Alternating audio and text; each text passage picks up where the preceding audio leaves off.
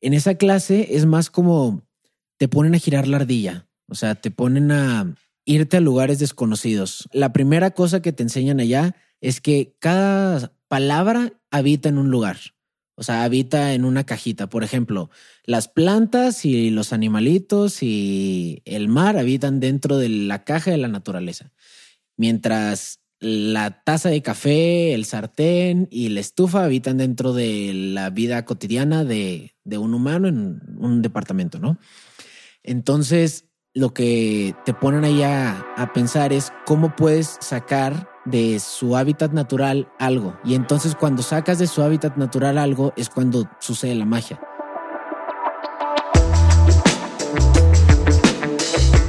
Hey, hey, hey, hola, bienvenido a Ideario Central, tu podcast favorito de música donde hablamos de la canción como forma de arte, el presente y futuro de la industria musical y te damos herramientas para que puedas profesionalizar y llevar tu proyecto artístico al siguiente nivel. Mi nombre es Samuel Gómez, pero porfa dime Samo, y con este podcast busco inspirarte a crear y seguir tu pasión, porque realmente creo que vivimos en el mejor momento para dedicarse a la música y empujar las fronteras de lo que está pasando en la escena musical. Así que, ¿por qué no me acompañas? Esto es Ideario Central. Comenzamos.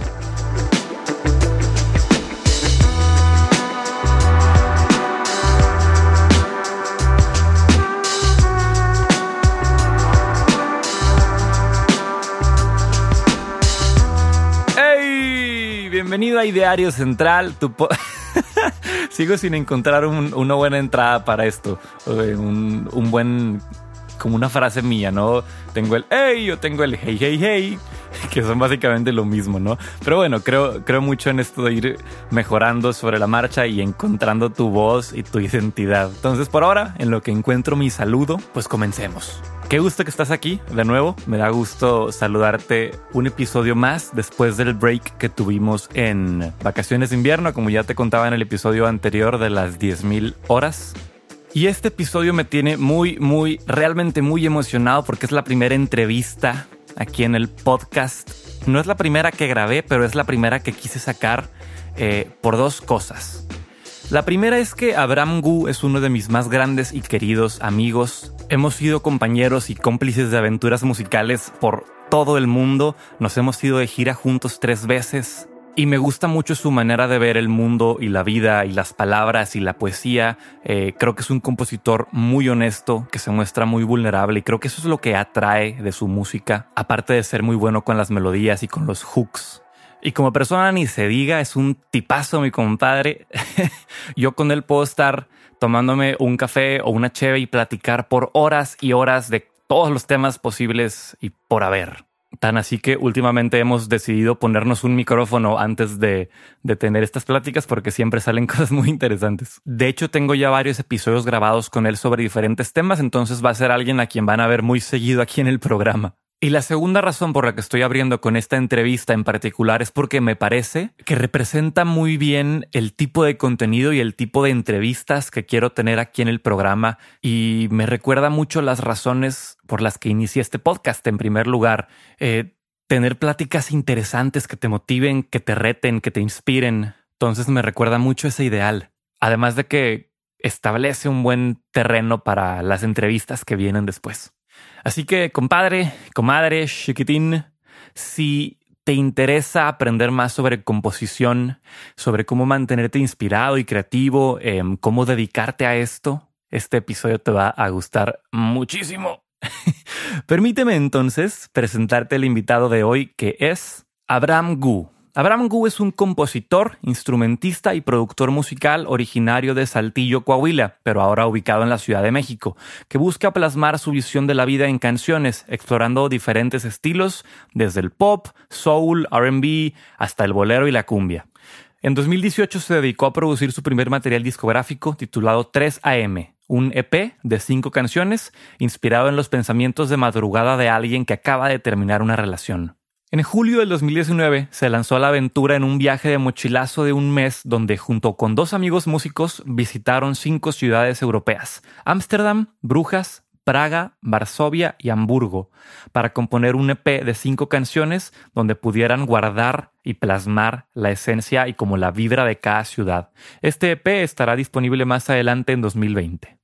Actualmente se encuentra trabajando nuevas composiciones y colaborando con otros artistas de la escena independiente y produciendo los 12 sencillos que lanzará en el año presente, sencillos que formarán parte de su álbum debut Petricor. Se ha presentado en recintos de ciudades como Puebla, Monterrey, Saltillo, Pachuca, Querétaro, Morelia y en algunos foros representativos de la Ciudad de México. Y ese es mi compadre Abraham Gu. ¿Se acuerdan que les conté en el episodio pasado que en el verano estuve en Hamburgo y conocí la historia de los bares donde los Beatles tocaron antes de ser famosos? Bueno, ese viaje justamente lo hice con Abraham Gu y con nuestro buen amigo Andrés Grillo Galvez. Y las canciones que salieron de este P me gustan muchísimo. Ya les quiero contar más sobre ese proyecto cuando entremos en producción. De hecho, durante el viaje grabamos algunos episodios también para el podcast. De nuevo, se los comparto cuando estemos ya más cerca del lanzamiento de este EP Viajero por el Mundo. Pero bueno, ahora sí, eso es tema para otro día. Vamos a comenzar con el episodio. Quédate hasta el final porque te tenemos una sorpresa, un regalo de parte mío y de Bram Gu. Si te lo quieres ganar, Quédate hasta el final para checar la dinámica. Ahora sí, te dejo en excelentes manos. Esta es mi entrevista con Abraham Gu.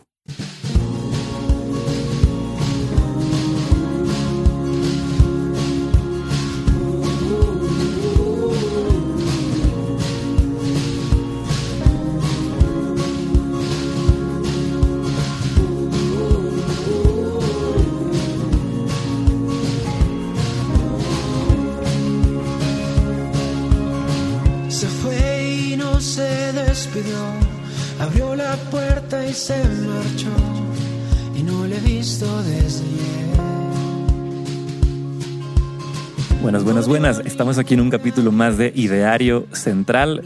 El día de hoy con mi buen amigo, que seguro ya conocen o van a conocer mucho porque va a estar por acá muy seguido, con el buen Abraham Gu. Hola amigos, ¿cómo están? Aquí Abraham Gu. Que no chiquitín. Pues les cuento, vine a Ciudad de México así medio, medio improvisado. Vinimos al concierto de Gino Vanelli y no me quería quedar con las ganas de, pues, de platicar con mi compa. Y platicar más específicamente sobre algo interesante que está pasando en su vida en este año, porque dura, dura un, año. Un año. Ok. Eh, Abraham Gu entró este año al, ¿cómo se llama? Al curso... Taller de composición. Taller de composición de la SACEM, que es la Sociedad de Autores y Compositores de México. ¿Nos puedes contar en qué consiste este curso? Pues bueno, es un taller de composición que dura un año y son siete clases.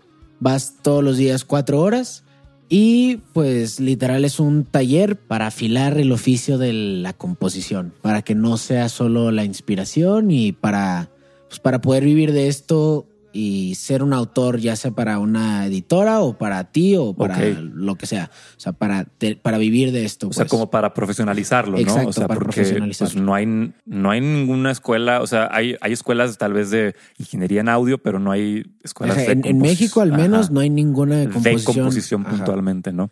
Para quienes no sepan, la SACEM o la Sociedad de Autores y Compositores de México es el organismo La Sociedad Eh, de Gestión Colectiva. exactamente que ellos eh, recopilan y recaudan las regalías de todo el material eh, que generan los, los autores Los mexicanos. ¿Qué más hacen? Pues bueno, en la sociedad tienen el, el taller este de composición, pero esto es nuevo. Nació hace como siete años, creo. Esta es la quinta generación en la que estoy.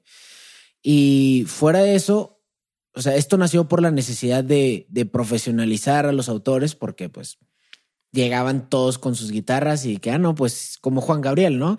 Que componía cabrón, pero no tenía idea de qué recursos estaba utilizando y y pues nació esa necesidad. En la sociedad se encargan de, de recaudar todas las regalías de comunicación pública de todos los artistas y de administrar tus regalías. Es como, pues sí, lo que hace una sociedad de gestión colectiva. Que ya luego tendremos un, un capítulo sobre solamente regalías y cómo funcionan. Exacto, sí, Es porque, para, sí, para no entrar mucho en eso ahorita. porque la verdad nadie sabe. O sea, yo siendo compositor no tenía idea Es de... un misterio. ese Sí, cotorreo. está cabrón. Es como el SAT, es un misterio. Ajá.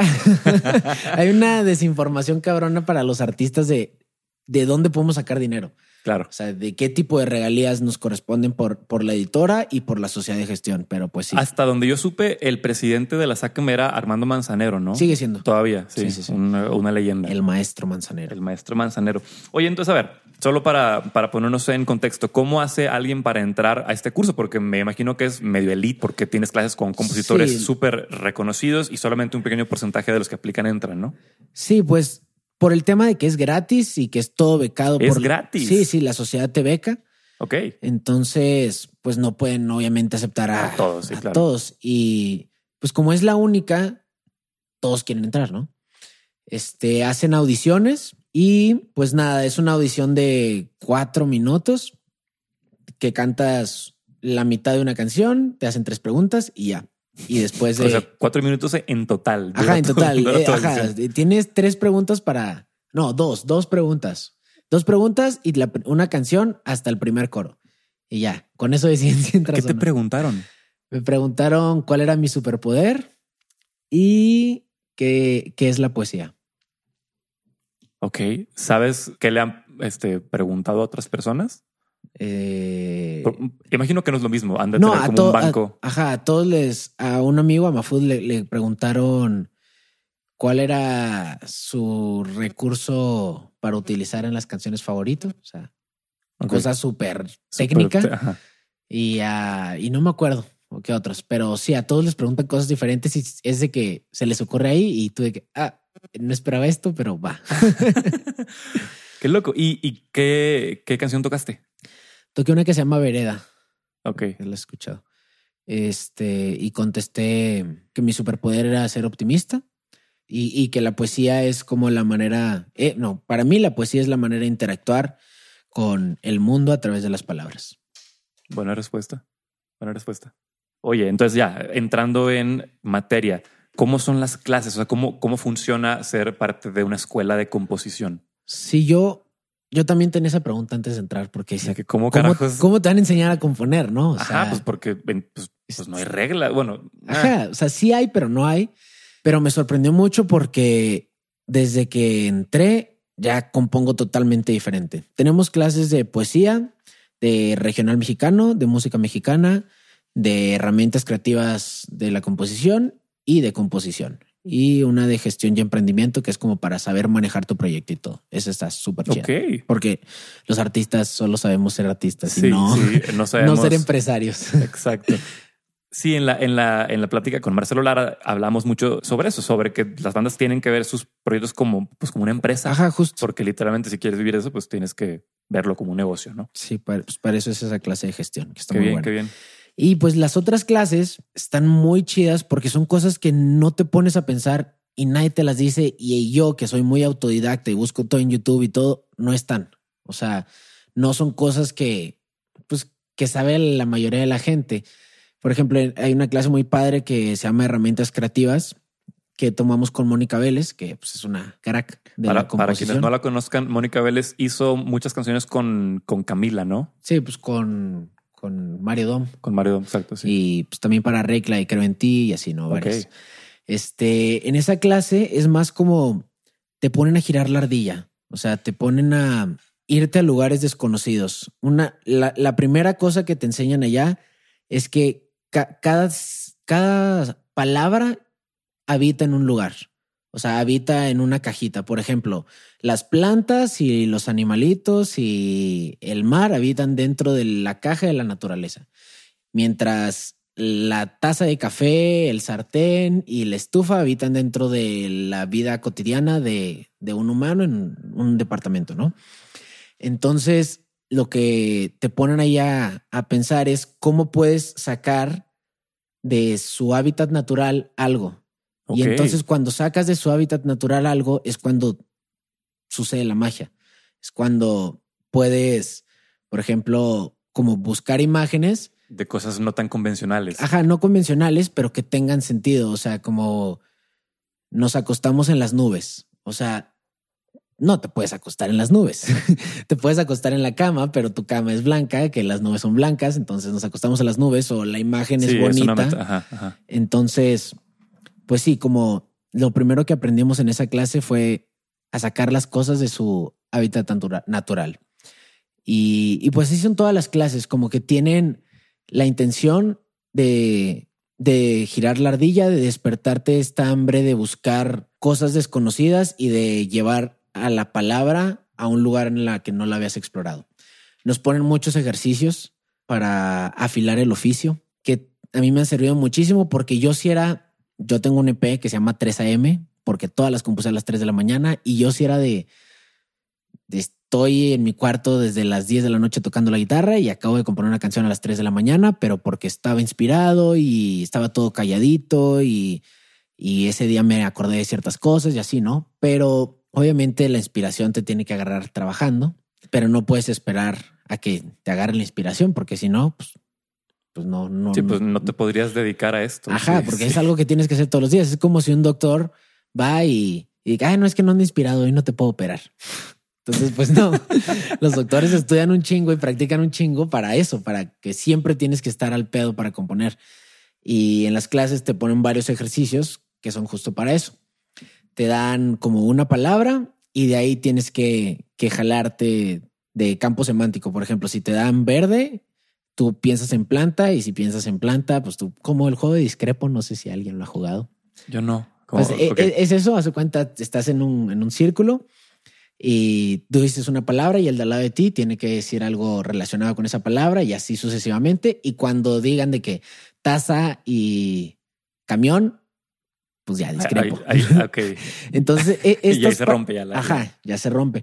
Y este tipo de ejercicios te sirve como para para soltar la cabeza y dejar que se vaya, o sea, sin pensarlo, solo estar diciendo cosas y cosas y cosas y cosas y cosas. Y así es de que tres minutos te están viendo a los ojos y es de que palabra, pum, pum, palabra, pum, palabra. Ajá. Pero, pero tú solo o, o contrario. De, de, las dos. Okay, o sea, y a okay. veces hay de que campo semántico, pero el campo semántico, por ejemplo, sigo café, eh, le vas a poner turco y te ahora tienes que buscar una rima con turco, con surco. Y luego la, algo parecido con surco, vinil. Y luego con vinil tienes que buscar la rima y así. Entonces te, te pone, te prende para, para, sí, pues para no, no, tienes tiempo para de pensar. el hámster bien cañón, ¿no? Ajá, entonces eso es lo que te hace poder componer sin tener que estar a las 3 de la mañana sufriendo y llorando, ¿no? Oye, hay un hay, hay otra técnica de la que habla mucho este Pat Pattinson sobre ah, claro. el free writing. Aquí, Ana, tenemos aquí el libro Songwriting Without Boundaries. Pues sí, justo lo traje para, para que Exacto, saliera sí.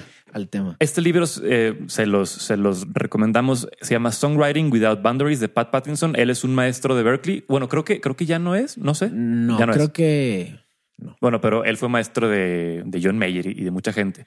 Y este libro está lleno como de, de... como de premisas Ajá. para que te disparen ideas, ¿no?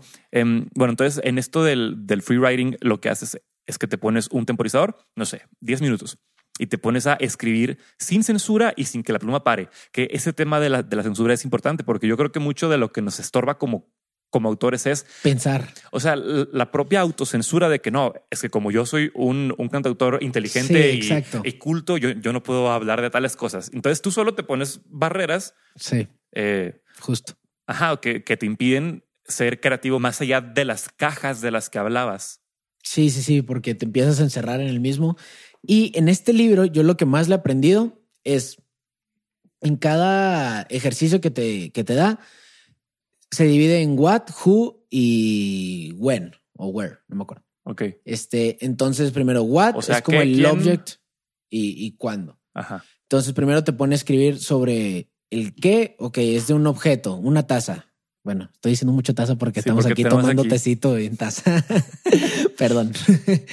Pero no hablas de la taza de que, ah, no, pues sí, tiene una taza muy bonita y es blanca y es de cerámica. O sea, hablas de cómo se siente, a qué te recuerda, a quién te recuerda, con quién tomaste tu café favorito y todo. Como Y todo lo que rodea. Ajá, todo el universo que puede existir detrás de una cosa. Eso me gusta. Ok. Y te dice que a esto tú tienes que llegar por siete, para, cre- para crear un texto que te cae, que te meta, tienes que utilizar tus siete sentidos, que normalmente son cinco. Sí. O sea, este güey dice sight, pues, vista, el sonido, a qué sabe, cómo se siente, olfato. el, el os- el olfato, el body, este güey lo, lo propone como algo de cómo se siente en el cuerpo, pero ponle tú el escalofrío, la piel chinita. Eso no es como como un sentido. O el tema de que algo te robe la respiración. Ajá, exacto. No es, como una cosa extra. Ajá. O, algo cuando te sofocan. O sea, todo esto. O la culpa. Que, o sea, todas las cosas como, como más físicas. Ajá, exacto. este es el sexto sentido, el, el body, que es todo lo físico, cómo se siente. Y el séptimo es el motion. Es cómo estás interactuando tú con el, con el espacio, con el espacio exterior. Como cuando vas en un tren y tú estás así pues pareciera que como no te mueves, lenta, pero todo lo demás todo se mueve. Entonces es como tienes que estar pensando en todo esto cuando quieras, este, pues describir algo en, un texto. Eh, me gusta mucho que en el, en el libro Pat lo compara con que, por ejemplo, los atletas tienen muy, muy desarrollado el del body porque saben leer y escuchar su cuerpo muy bien sobre cómo se sienten. Y en cambio, el del movement, los bailarines y los actores lo tienen muy bien desarrollado porque ellos trabajan con, su cuerpo en el espacio. En el escenario. Exactamente. Es súper interesante. Se los recomendamos. Va a estar en las notas del show. Songwriting Without Boundaries.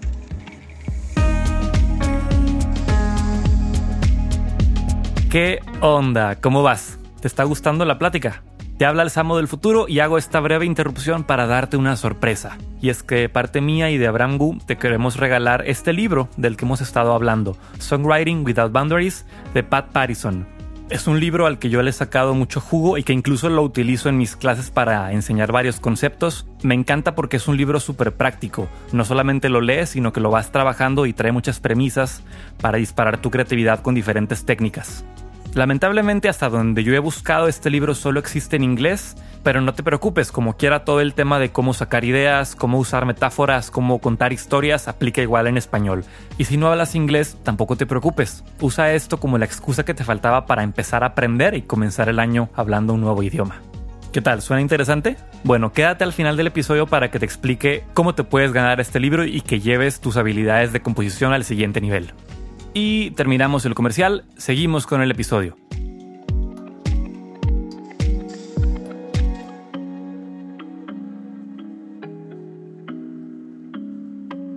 Bueno, continuamos con la charla. Estamos aquí en el depa de, Gu, este, tomándonos unos tés y unos cafés y acabando de desayunar.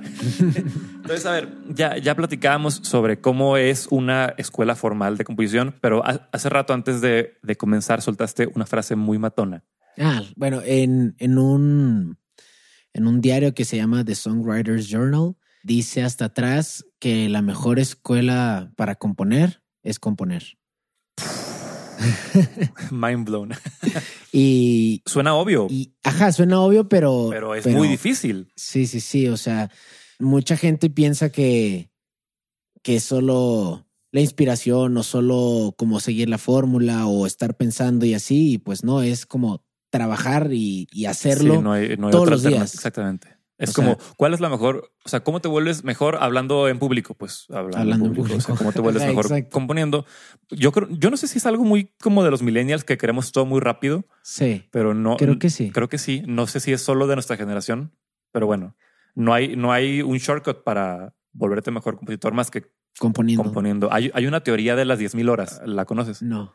Que dice que para que te vuelvas un experto en algo, en cualquier cosa, tienes que invertir 10.000 horas de, de, estarlo trabajando. O sea, no, no hay, o sea, 10 mil horas, si lo hicieras 24/7 son como tres años, creo. Vale. Pues justo Ed Sheeran. Sí. Este, en, el documental de Songwriter, de Song, ¿cómo se llama? Songwriter. Songwriter, sí. Dice que, o sea, fue a darles como una plática a la secundaria donde él estuvo y le, su consejo fue si quieren componer, compongan todos los días. Me encanta eso. Todos los días. O sea, no hay un día que, que no. Oye, no, no, no tienes que componer una canción. Pero es, es la idea de, que, tienes que estarlo haciendo. Es, o sea, o escribir un coro, o una estrofa, o un precoro, o solo una melodía, o, solo acordes. O, ajá, exacto. Ah, de hecho, ese es un muy buen trabajo. Yo tengo un, cuader, un, un diario que es de puras listas. Y es listas de todo. O sea, listas, tengo una que me gusta mucho que es de listas que son placenteras para mí, que de ahí tengo cuando todas las cosas en una mesa están acomodadas así como derechito, de que todo, todo rico, o como cuando estás todavía a 30 metros del, del, del cine y empiezo a leer a palomitas, O como cuando el cono de, de que te sirven en McDonald's está perfectamente la espiral. Ah, qué y así. delicia. O sea, como que Cosas hacer que listas son- de todo Ajá, ajá. te, te pone a girar. Este, y, y sí, Ed Sheeran dice que tienes que escribir todos, todos, todos los días. Oye, creo que justo en esa misma plática él dice que, o sea, pone un, un, un ejemplo que me gusta, que es como cuando abres una llave de agua que no se ha abierto en un tiempo, primero sale agua sucia con lodo y un, y un cagadero, pero después empieza a salir el agua limpia y componer es igual. Tienes que sacarte del sistema las canciones feas. Sí, sí, sí. Porque dice que las vas a componer, o sea, huevo las vas a componer. Tienes que pasar tiene- por ahí. Ajá, exacto. O sea, no hay manera de que seas bueno a la primera. sí, no, está cabrón. También porque en el componer diario o, o de manera muy, muy intensiva y con mucha intención, vas encontrando tu voz. Sí. O sea, yo creo que a los dos nos pasó que las canciones que hacíamos hace 10 años ya no son como las que hacemos ahora porque Sí, ya fuimos encontrando nuestra voz y lo que queremos decir y, Y cómo, cómo, decirlo. cómo decirlo, Exactamente. Porque en el cómo también está todo. yo, o sea, yo siento que eso es lo más importante, porque como dice Drexler, que todo ya se escribió, todo, todo, todo lo que se te ocurra, ya alguien lo pensó 10 veces. Y no, sí, no hay nada nuevo. nada, no todo es un nada. remix. Exacto, todos son remixes. Pero lo que nunca ha pasado es que lo digan como tú lo dices. Fíjate, O sea- el, el tema más obvio, ¿cuántas canciones de amor crees Sí, que existan exacto, en el o sea, fucking mundo? Lo único que lo hace diferente a la canción es cómo lo dices. Y ya. Eso es lo que va a hacer la diferencia entre si le va a gustar a la gente y o no. Y y fíjate, ¿cómo alimentas una manera más interesante de decir las cosas? Yo creo que viviendo cosas. No sé si hay otro, otra manera más orgánica, como esa parte de obligarte a vivir cosas. Hace unos meses tuvimos una masterclass con el maestro Manzanero, con Armando Manzanero, y lo que más se me quedó de él fue que al final, ya en las últimas preguntas, dijo, para escribir una gran canción tienes que vivir una gran vida. Y, y pues sí, o sea, un compositor escribe lo que ve, lo que vive y lo que siente. Entonces, pues si te la pasas todo el día encerrado en tu cuarto, pues no vas a vivir mucho ni vas a sentir lo que se siente estar ahí, a menos que leas un chingo, que también es, Que es otra lo más importante. Siento que del compositor es lo, es la materia prima del compositor, leer y vivir. Y, y pues sí, tienes que vivir una gran vida para poder hacer grandes canciones, creo yo. Wow. Oye, y supongo que, que la siguiente parte es que también tienes que ponerte a ti mismo como que allá afuera, ¿no? O sea, salir al, al aparador. Si tienes canciones muy chidas, pero no sales y, tocas y no haces este como, como el networking o conocer tu escena local de músicos, pues, pues Sí. tampoco es magia, no te va a descubrir nadie. No, aparte, las canciones, o sea, está muy padre cuando las tienes tú en tu cuarto y te gustan mucho, pero cobran vida cuando alguien más las canta. O sea, yo Ojitos Malvados no la quería sacar, que fue mi primer sencillo, pero cuando estaba en una fiesta, en una peda ahí en Apolo, como que vi que todos le estaban cantando y que todos estaban así como que... Como que grubeando con sí, la rola, grubeando la rola y dije, ok, sí la voy a sacar porque hace esto, o sea, tiene vida. No es solo, pues, yo solito con mi guitarra, ya, ya resonó en alguien más y, Wow. y eso es lo que le da vida a las canciones. Y si eso fue antes de grabarla y eso fue lo que me convenció de grabarla y dije, ah, no, pues sí, se aplica.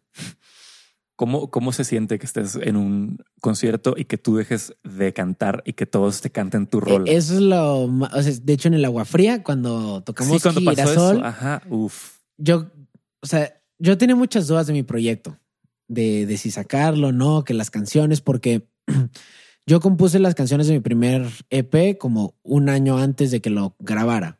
Entonces, para ese entonces de que lo grabé, ya estaba componiendo otras cosas. Entonces ya no me sentía tan metido con, con O esas. sea, sentías que ya no te representaban Ajá, tanto. exacto. Ya no las sentía tan mías, ¿no? Hasta que las toqué en vivo y, y escuché a la gente como, aunque las hayan escuchado solo dos veces, se las sabían todas y las cantaban y las cantaban conmigo y, y eso es la cosa, o sea, nunca había sentido algo así. O sea, que 70 personas estén cantando una canción que a ti te salió en tu cama, en tu cuarto, o sea, y pensaste que nunca se le vas a enseñar a nadie y de repente todos lo están cantando. Wow, sí. Eh, o sea, está loquísimo. O sea, es, eso es lo que me motivó a seguir haciéndolo. Ahí dijiste, sí, o sea, esto va, Sí, sí, sí. va por donde yo quería que fuera. Exacto, exacto.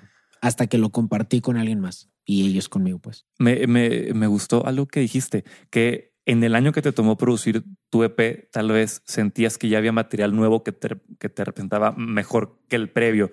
¿Tú crees que las canciones tienen caducidad? ¿Tienen fecha de caducidad? Yo creo que sí, porque pues es una historia que te pasó y es algo que vives y tú siempre estás cambiando de, de, manera de pensar, hasta cambias tus certezas. Hay veces que, uh. que, que dices, ah, yo ni de pedo nunca haría esto, pero un año después ya lo haces. Y es lo mismo con las canciones. O sea, en una canción ves este, la historia es de este punto, pero en dos años después dices, mm, o sea, ¿por qué me senté así? Ni de pedo. O sea, caducan en cuanto a, a que ya no estás en el mismo lugar, pero yo siento que no caducan en cuanto a, pues, al, yo siento que nada, nada acaba nunca. Como que si algo pasa, se va expandiendo y así, y, y no es como que ya se acabó y ya nunca va a volver a suceder. Como que hay veces que también puedes regresar a esos sentimientos. Ok. Entonces, para decirte sí o no. Y es que además, no sé. las canciones que ya hiciste, aunque luego cambiaras de opinión, son parte de ti, son parte de, quién fuiste, son, son como un documento a tu propia historia. Y sin eso no hubieras podido estar aquí. Exactamente. Entonces es como, pues es un camino. No puedes llegar a 10 metros si no cruzas esos 10 metros, ¿sabes? Entonces las canciones son ¿son un manifiesto o son una documentación? O sea, porque tanto definen como tu actualidad y lo que piensas y tienes una, una postura sobre temas, como también son el registro de, de, de, de dónde tu crecimiento. Exacto. Sí. Wow. Sí, nunca me había puesto a pensar en eso, pero sí. Está chido. Te pregunto porque pues yo tengo una canción que se llama Mapa. Sí. Que compuse en 2015. Y es la canción que más gente me pide que ya saque. Y ya la grabé, pero no, o sea, por cosas del destino no la saqué y siempre como que me da miedo que entre más tiempo lo postergue ya no, no sea relevante, pero no lo sé porque también es algo que conectó mucho con, con gente en ese momento, pero es un tema interesante, o sea, si, si tienen un punto en el, en el cual tal vez ya no debas sacarlas. Pues yo creo que no. O sea, quién sabe. Yo, yo, yo pensé eso como dije, o sea, cuando eh, eh, regla número cinco la compuse tres años antes de sacarla, tres años y medio. Y pues como quieras, si es, un, rato. Pero contigo funcionó porque va con el concepto del EP. Si fuera una cosa diferente. Sí, o sea, si la sacara eh, con las canciones que voy a sacar el próximo año, ya sería como que... Tal vez ya no va. Wow, qué raro estuvo esto. Y aparte, la sacaste para tener como closure en, en ese primer... Eh, eh, Primera fase. Sí, yo la vi como tu primera fase de compositor, donde apenas ibas como encontrando tu voz y tus canciones y tu propio proyecto, ¿no? Ya ahora que ya lo consolidaste, ya tienes carpeta libre para de que next, para lo, para lo que sigue, ¿no? Exacto, que es la, la fase 2 del proyecto. Creo que esa parte de, de, tener closure con tus propias canciones es relevante, ¿no? O sea, sí, sí tienes que mostrarlas. Si se quedan en canciones de closet, pues quién sabe qué pasa, se, se pudren dentro de ti. Qué duro.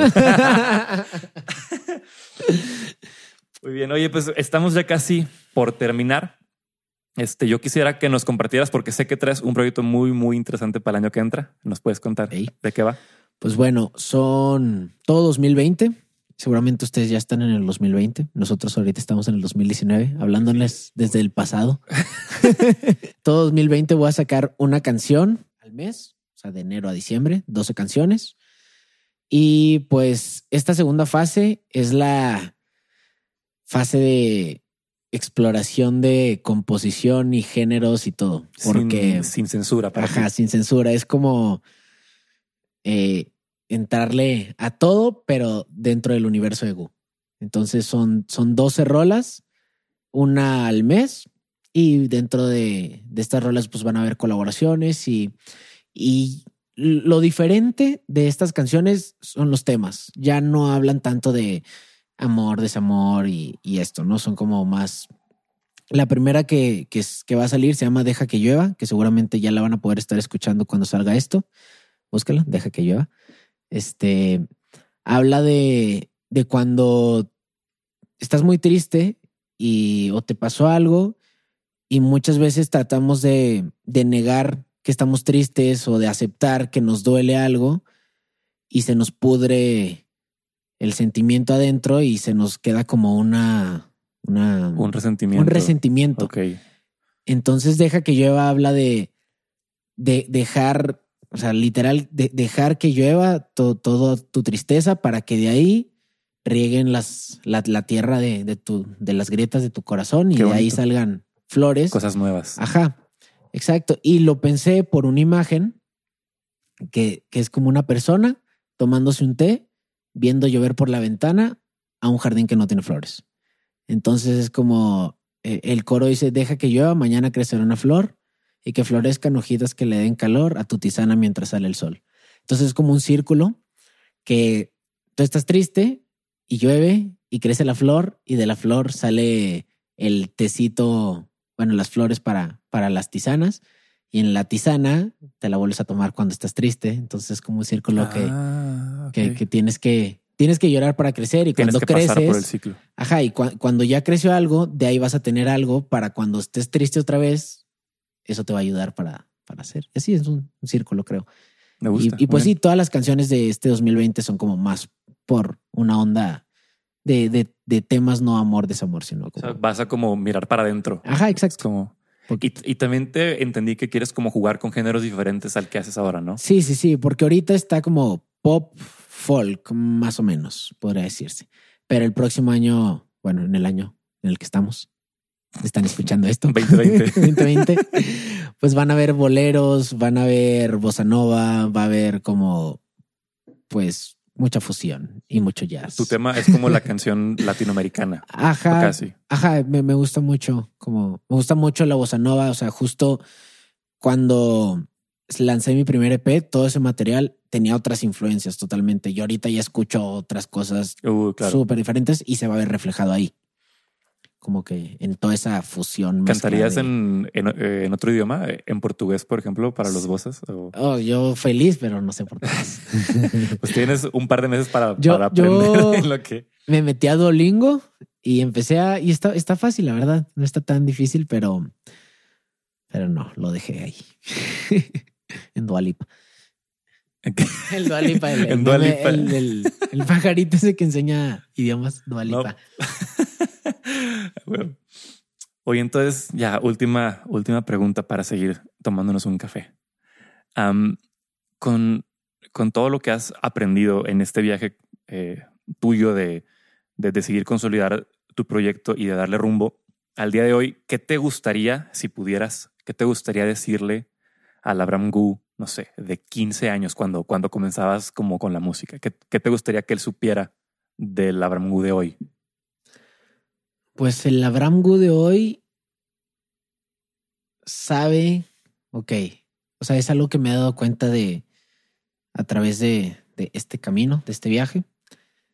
Y me gustaría decirle que, que la música es como la manera más... Estoy hablando como el peje. la música. Eh. no, que, que la música te lleva a lugares que nunca imaginaste. O sea, con la música puedes hacer que pase algo imposible y que puedes hacer amigos de la manera más inexplicable. Y siento que eso es lo que más, más agradecido estoy de la música. Los amigos y las experiencias, más que las canciones, incluso. O sea, los amigos que he hecho gracias a la música me han cambiado la vida y las experiencias que he tenido en mi vida gracias a la música han sido los que me han hecho lo que soy hoy. Entonces que, que solo me dejé ir por la música, a donde me lleve. Eso le diría.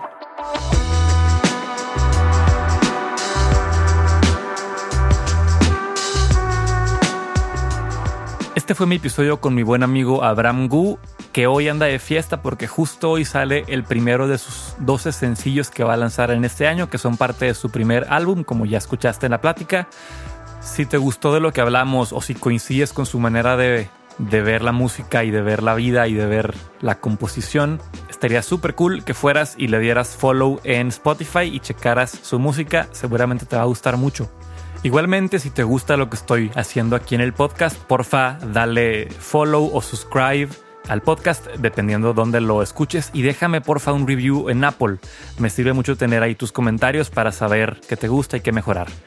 Y ahora sí, ¿cómo te puedes ganar el libro de Songwriting Without Boundaries? Que aquí lo tengo, mira, pues puedes oír las páginas. Puro conocimiento, pura sabiduría. Bueno, vas a ir al Instagram de Abraham Gu, que es arroba la música de Gu. Gu se escribe G-U. Luego vas a ir al Instagram de este podcast, que es arroba ideario central. Y ahí, en el video que subí hoy con la foto de Gu, la ondita de audio moviéndose y los subtítulos, vas a dejarme un comentario diciéndome qué fue lo que más te gustó de este episodio o qué frase te pareció matona y vas a etiquetar a alguien a quien crees que le pueda gustar este episodio. Se vale comentar varias veces con diferentes frases y con diferentes tags para que tengas más chances de ganar. Tienes una semana para participar, o sea que el viernes 31 de enero a mediodía voy a estar eligiendo completamente al azar al ganador de este libro a través de un live en Instagram. Repito, entonces, la dinámica es follow a arroba la música de Gu, follow a arroba ideario central y en el video que subí hoy comentas qué momento te gustó y etiquetas a alguien. Está fácil, ¿no? Pero bueno, compadre, comadre, chiquitines, esto es todo por hoy y nos vemos el siguiente viernes con un episodio nuevo. Por ahora, sigan escribiendo, sigan viviendo. Ya aprendimos que la mejor manera de componer grandes canciones es viviendo una gran vida, así que salgan, sean muy felices y mantengan siempre abiertas las ventanas del aviario. Nos vemos.